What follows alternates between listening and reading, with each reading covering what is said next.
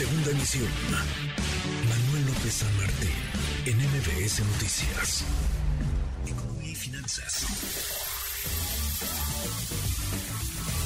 Con Eduardo Torreblanca. Lalo, qué gusto, qué gusto saludarte, ¿cómo estás? Igualmente, Manuel, me da mucho gusto poder saludarte y poder saludar al público que nos escucha. Muy buenas tardes. Muy, muy buenas tardes. ¿Será que la inflación está cediendo, está comenzando a ceder, no solamente en México, también en, Estados Unidos, Lalo?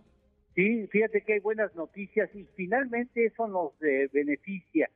Eh, ya habíamos dicho que ahora tenemos que seguir con mayor puntualidad en los principales indicadores estadounidenses porque eso nos permite anticipar cómo pueden presentarse las cosas en decisiones financieras nacionales. La inflación al mes de marzo en Estados Unidos en términos interanuales quedó en 5%, la inflación tan solo en el mes de marzo fue de incremento de 0.1% y en febrero de 0.4%, es decir, logró una reducción importante la inflación en Estados Unidos.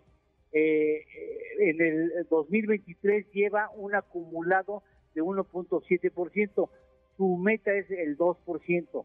Es poco probable que llegue en este año, a finales de este año, a esa meta del 2%, pero el avance de un punto porcentual, porque estaba en 6 y bajó a 5 interanual, es importante.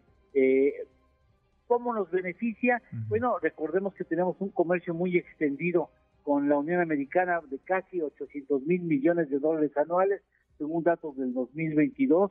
Y bueno, finalmente cuando eh, importamos mercancías de Estados Unidos, estamos en parte comprando un artículo que tiene una inflación incluida. En el primer bimestre de este año les vendimos 72.669 millones de dólares.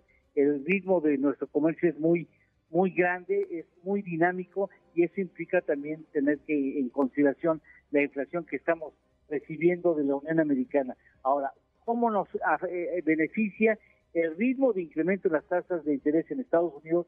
Puede ser más pausada si ve la Fed equivalente al Banco de México que ya está cediendo a la inflación en Estados Unidos, las alzas en las tasas de interés pueden ser menos grandes y pueden ser más pausadas, puede dar algún descanso a la economía de Estados Unidos. Vale la pena señalar que la tasa neutra, es decir, aquella tasa de interés que no representa restricción a la actividad económica ni fomento a la actividad económica, ha sido establecida por el, Banco Central Norteamericano en 4.8%. Prácticamente ya están en la franja de la tasa neutral en Estados Unidos. Buenas, buenas noticias que pueden tener buenas consecuencias a México. Ojalá, ojalá que, que sí, que nos salpique esta buena, esta buena noticia. ¿Tenemos postre, Lalo? Claro que sí, mira, eh, mujeres en el mundo.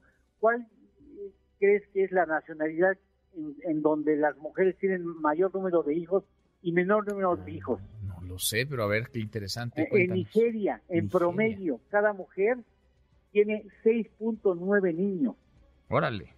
En vida. Y en Corea del Sur, la tasa más baja, 0.8 niños por madre. Ándale. Buen, buen dato, como siempre, para, para platicarlo. Gracias, Lalo. Abrazo. Gracias, Manuel. Gusto saludarte. Buenas tardes. buenas tardes. Es Eduardo Torreblanca. Redes sociales para que siga en contacto: Twitter, Facebook y TikTok. M. López San Martín.